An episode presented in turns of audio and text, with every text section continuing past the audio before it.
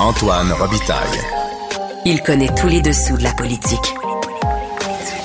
Une entrée privilégiée dans le Parlement. Là-haut sur la colline. Antoine Robitaille. Bon lundi à tous. Aujourd'hui à l'émission avec Monsef Déragi, leader parlementaire de l'opposition officielle, on discute de l'initiative du siècle, ce projet de faire de notre Dominion un pays de 100 millions d'habitants avant la fin du siècle. Ce projet comporte des risques graves pour le Québec, dit le député libéral. Mais d'abord, mais d'abord, c'est lundi, jour de chronique consti. On s'érotise une question constitutionnelle à la fois. La traduction constitutionnelle. La question constitutionnelle. Et bonjour Patrick Taillon, Bonjour Antoine. notre chroniqueur constitutionnel et accessoirement professeur de droit à l'Université Laval. C'était couronnement avant hier. Je suis certain que tu as eu des frissons.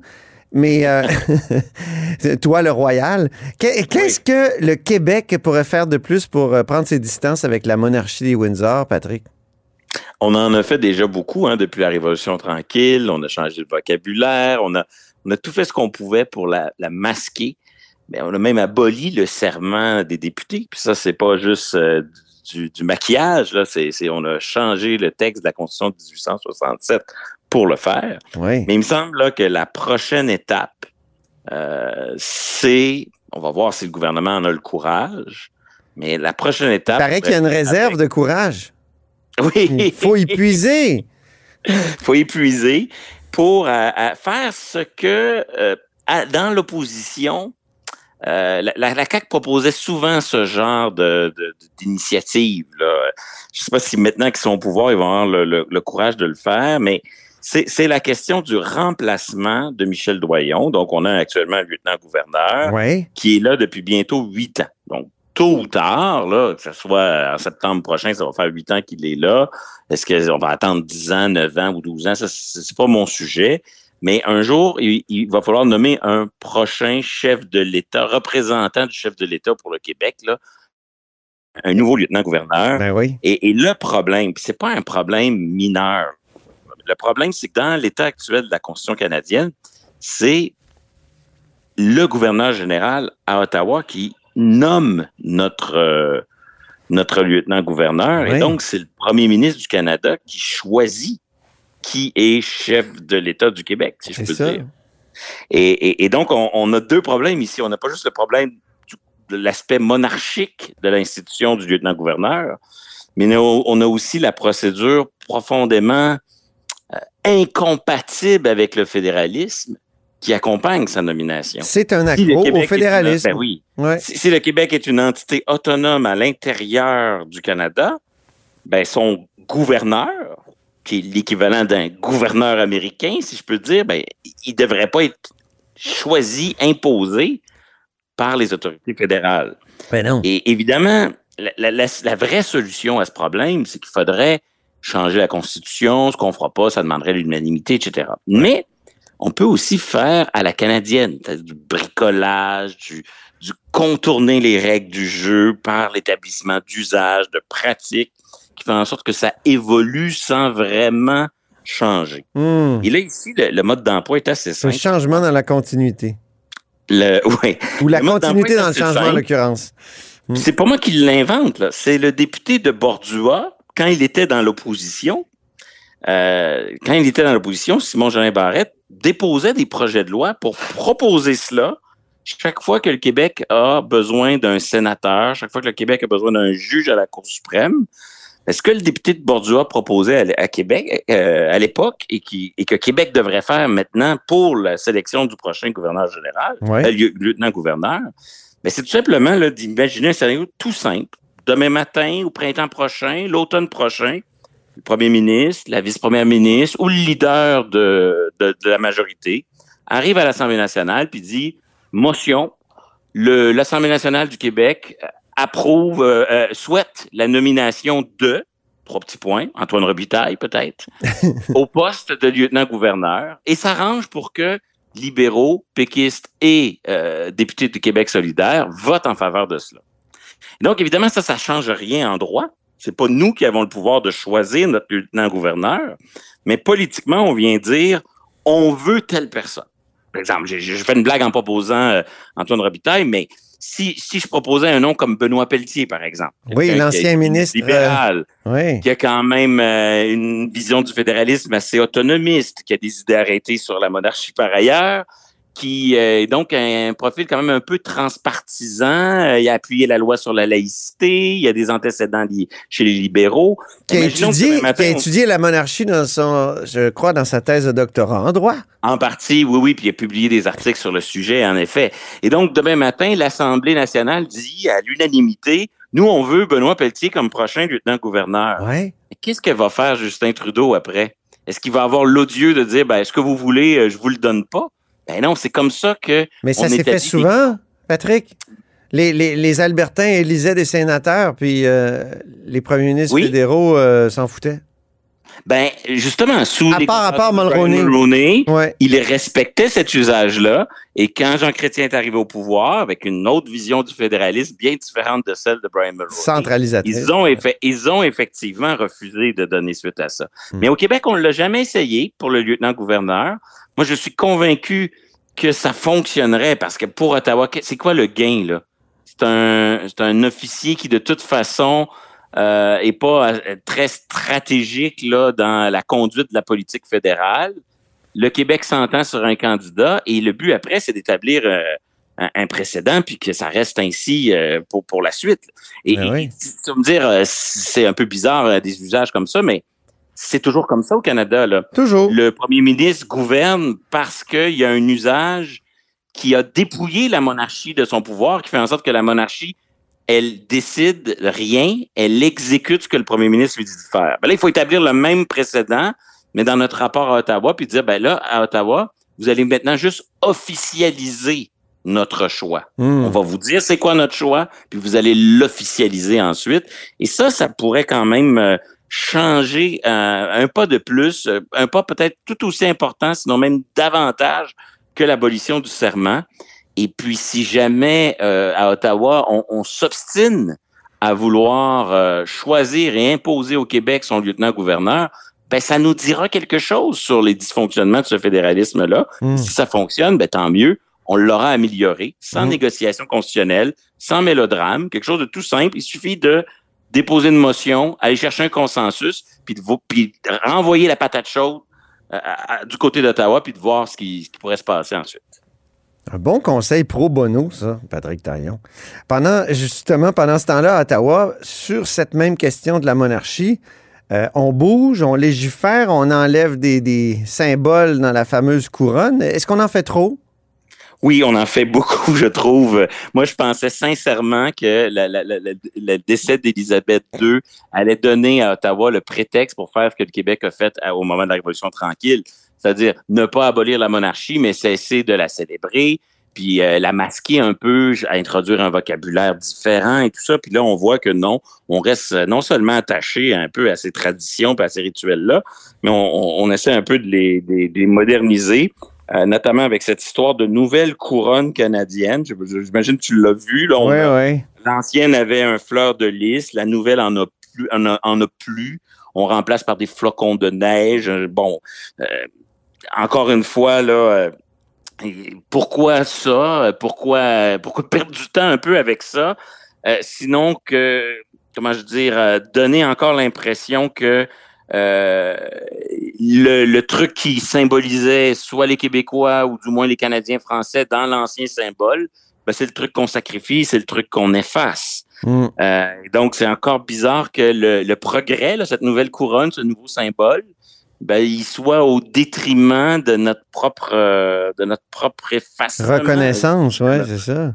Ouais. Mm. Et, et l'autre truc amusant à Ottawa, c'est qu'on a introduit un projet de loi, un projet de loi caché, Antoine. Oui. Euh, dans des pages et des pages de projet de loi budgétaire, on a Ouais. entré un tout petit projet de loi pour que la Chambre des communes donne son assentiment à la modification des titres royaux. Donc, les titres royaux, c'est un peu le, le- le baptême du roi. hein. C'est comment on va l'appeler, nous, au Canada. C'est pas le titre qu'on va lui donner.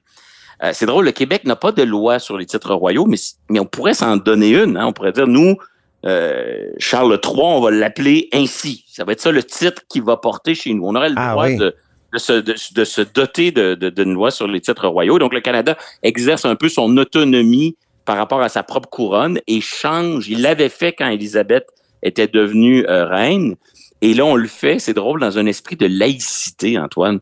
Par rapport à l'ancien titre, on a effacé le fait que le que avant Élisabeth II, il était protect, le roi était protecteur de la foi, mmh. la dimension de, je dirais, de pape de la religion anglicane. Et là, dans les nouveaux titres royaux euh, qui vont, qui sont euh, en train d'être adoptés au Canada, ben là, on, ne fera plus référence à euh, ce titre de protecteur de la foi. Ça change rien. C'est juste mmh. des appellations. On aurait, on aurait pas adopté de loi, ça n'aurait pas changé grand-chose. De toute façon, il y, a un, il y a un acte de l'exécutif qui officialise tout ça. C'est juste pour dire que la Chambre des communes est d'accord. Mais on voit derrière ça la dynamique politique. On veut pas débattre de la monarchie, mais on veut la tenir, on veut la, on veut quand même. Euh, on veut la faire évoluer. On veut la faire évoluer. On trouve ça important. On fait un projet de loi. Puis en même temps, le débat démocratique qui vient avec, on l'évite en mettant ça dans un projet de loi budgétaire. Je trouve que on. En tout cas, j'ai bien hâte de voir ce que la monnaie canadienne va faire, mais on dirait qu'on est parti à Ottawa sur le, je dirais, le, petit train-train habituel, mmh. comme si euh, l'idée de, à tout le moins d'en faire un peu moins de zèle monarchique, c'est une idée qui ne semble pas progresser. Dis, dans, ce temps-là, il y, a un, fossé qui se creuse entre les sondages, parce que là, même dans le reste du Canada, il y a une majorité de, la population qui commence à remettre en question euh, euh, la monarchie. Et, pendant ce temps-là, la Chambre des communes, on chante encore le God Save the Queen. Donc, il y a, une espèce de fossé là, entre la classe politique canadienne à Ottawa et aussi dans les assemblées euh, législatives des provinces et la population. Tu dis God Save the Queen, d'ailleurs. God Save the Queen, c'est maintenant, c'est maintenant un king. Et d'ailleurs, dans le texte constitutionnel de 1982, on parle de la charge de la reine. Et euh, donc, là, il est mégenré d'une certaine façon, notre Charles III, dans notre Constitution. Va-t-il falloir changer le texte de la Constitution, Patrick? Alors, c'est une bonne question. Hein? Puis, mettons qu'il y a un dossier au criminel présentement, mais c'est déjà le roi contre euh, Taillon ou le roi contre Robitaille. Ouais.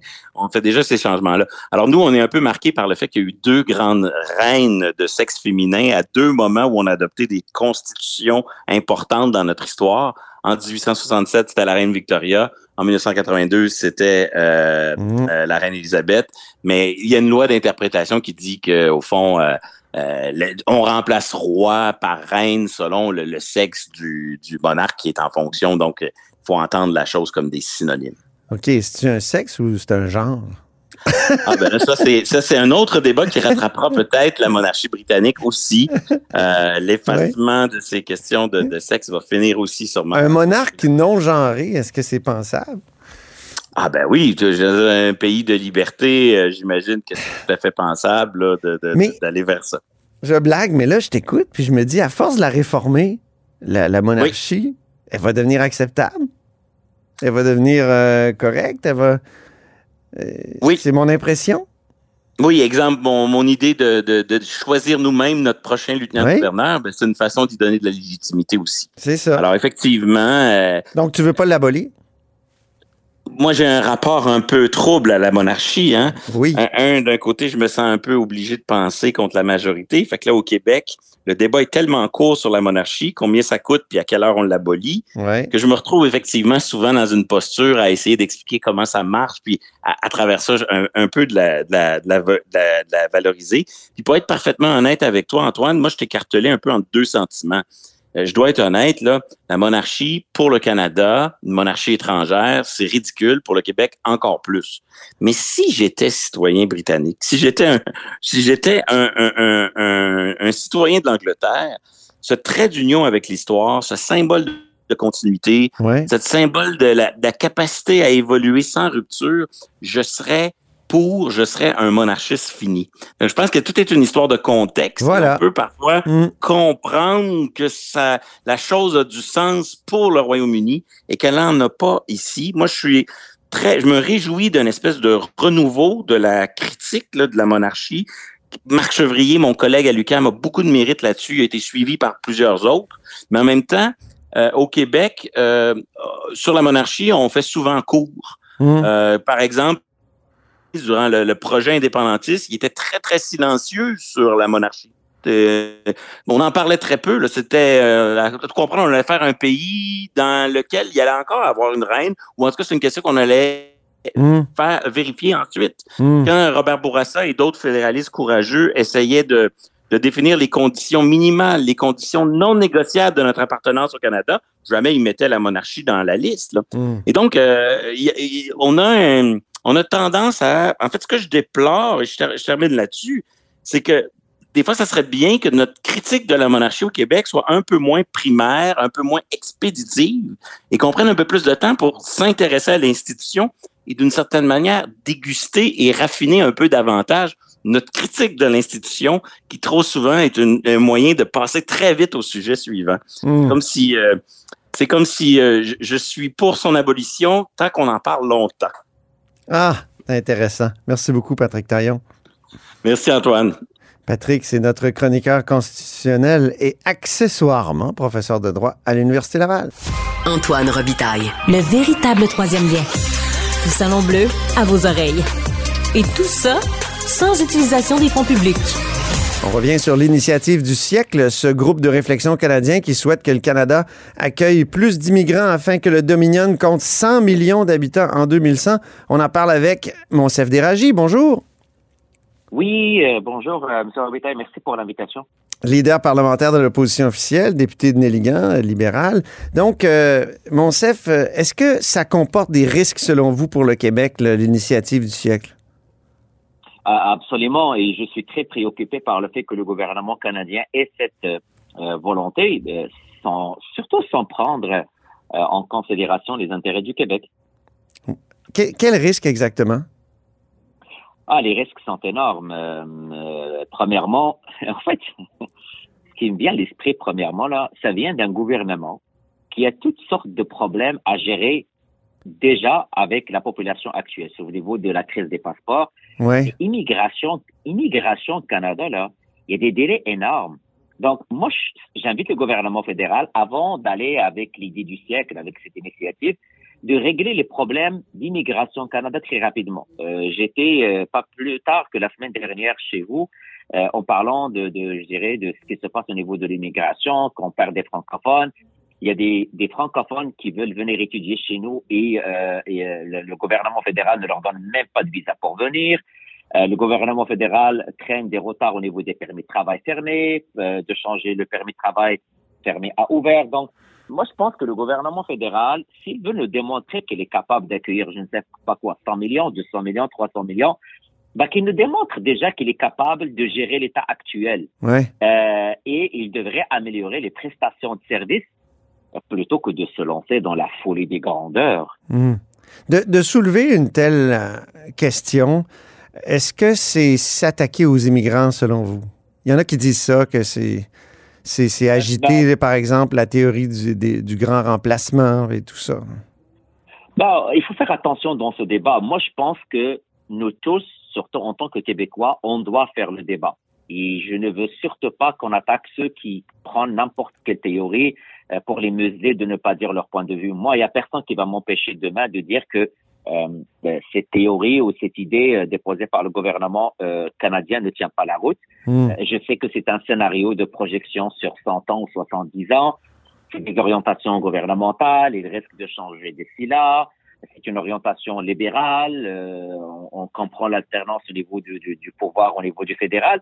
Mais je veux qu'on ait ce débat. Je ne veux pas qu'on fasse l'économie euh, au niveau de ce débat. Pourquoi?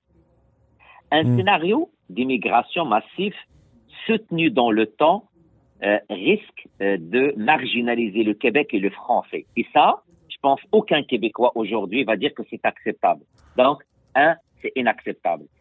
Une, Hmm. cer- une telle initiative bah, aurait un effet délétère sur la dynamique linguistique au Canada en marginalisant le français. Et le point qui revient souvent, c'est que ça risque de réduire d'une façon extrêmement importante le poids du Québec au sein du Canada. Mhm.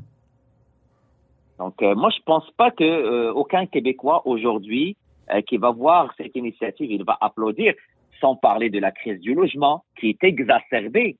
Hmm. Euh, mais vous allez me permettre, Monsieur Robitaille, de revenir sur un point.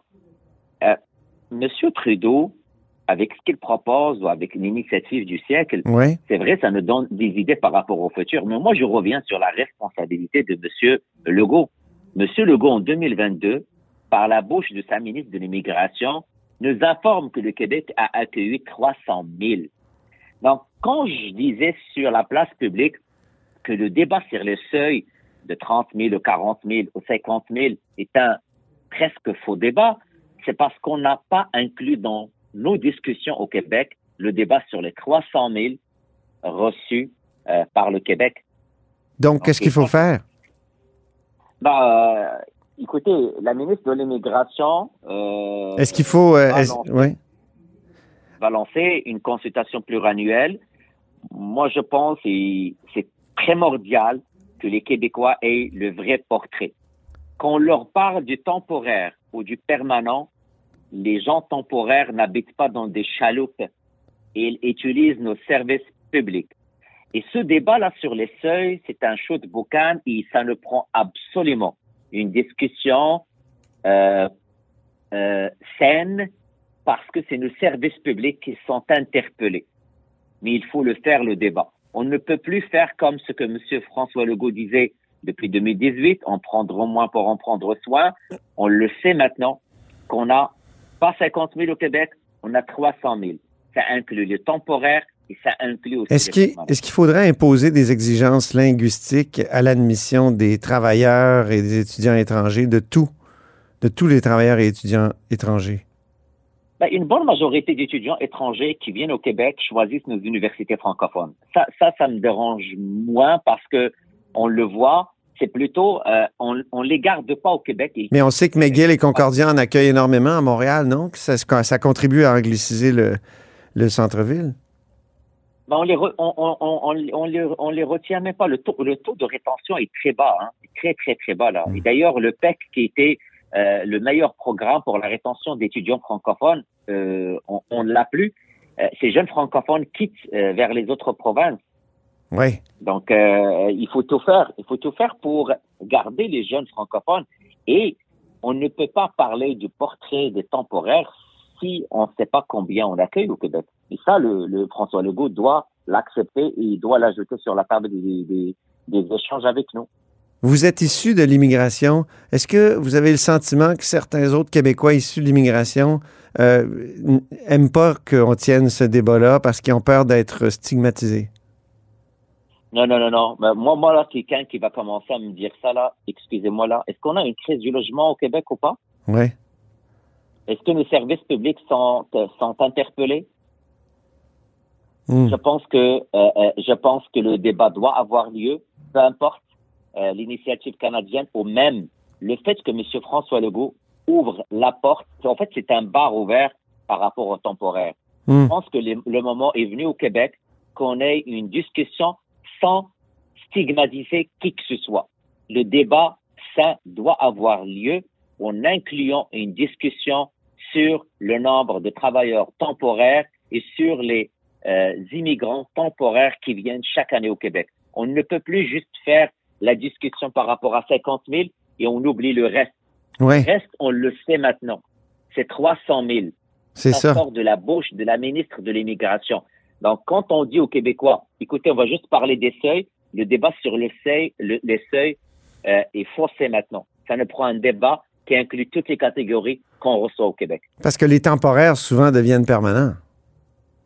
Absolument. C'est Et ça. au-delà, avant qu'ils de- deviennent permanents, euh, la question du logement revient, la question des, pla- des places en garderie revient, la question linguistique, la francisation. La semaine dernière, on l'a vu, il y a un taux de décrochage par rapport euh, euh, cours de francisation à temps plein et à temps partiel. Euh, on n'arrive pas à suivre la cadence. Et M. Legault veut nous parler toujours de la capacité d'accueil. Ben, ça mérite une discussion et j'invite M. François Legault à, faire ce débat au Québec. Donc, avant d'attaquer le fédéral, avec raison, faisons le débat nous-mêmes sur notre capacité d'accueil. Euh, les seuils, justement, même si c'est pas, euh, comment dire, c'est, c'est, c'est, c'est faussé comme débat, euh, est-ce qu'on pourrait se les faire imposer? Est-ce qu'on peut accepter que des seuils d'immigration soient imposés au Québec? Euh, bah, je tiens à, à, rappeler que le Québec a une entente avec le fédéral. Donc, nous, on est maître chez nous par rapport au nombre qu'on veut. Le Québec Ouais. a cette possibilité, heureusement. Mais je vous le dis vraiment, euh, et sincèrement, je suis très sincère dans ce que je dis. Euh, je ne pense pas que le débat sert le fait parce que pendant plusieurs années, nous avons mené un débat sur les seuils et en parallèle, il y a un, un, une autre catégorie où on ne parle pas. En fait, je, je le résume que on s'occupe de la porte de la maison et on laisse la porte du garage ouverte pour Mm. le temporaire. Et on n'en que- parle pas. Oui. Est-ce que tout le monde pense comme vous euh, au Parti libéral? Je me souviens de- du président de, de la Commission des communautés culturelles, euh, Mohamed euh, Baron, qui avait dit la, la CAQ prépare un nettoyage de l'immigration. Est-ce qu'il n'y a pas une grande méfiance face au débat sur l'immigration au Parti Euh, libéral? D'ailleurs, non, non, je pense pas. C'est ce Mohamed Baron, il est décédé il y a quelques semaines. Oui, oui. Euh, mes condoléances. Mais, ouais. non, ouais, mais non, je pense pas que. euh, écoute, je- ce que je vous partage, c'est la position du Parti libéral. Euh, Est-ce qu'elle a changé? C'est ça mon, c'est ça, ça mon, mon- ma Ben, question. il n'a jamais, il n'a- jamais changé. Depuis le début, on parle, on parle que euh, dans le calcul, et le débat sur les seuils est un faux débat. Euh, maintenant, euh, la chose a changé depuis l'arrivée de la CAQ. C'est eux qui ont dit on prendra moins pour en prendre soin. Euh, mais François Legault, il était, il était au monde électoral pour charmer euh, quelques personnes en disant qu'il baisse les seuils, Ouais. alors qu'il n'a jamais baissé les seuils. Il n'a jamais. En fait, ce qu'on accueille chaque année est un nombre record depuis l'arrivée de la CAQ au pouvoir. Mm. Et le débat doit avoir lieu. Très bien. Merci infiniment, mon chef Déragi. C'est moi qui vous remercie. Merci pour l'invitation. Je suis toujours disponible. Un nouvel habitué de là-haut sur la colline. Oh, avec une carte ça, chouchou. oh, ouh, ouh, merci. Merci.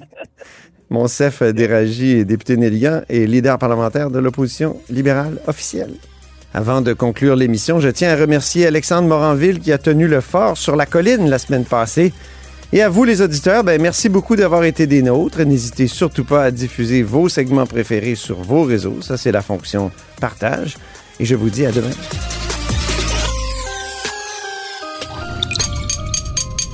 Cube Radio.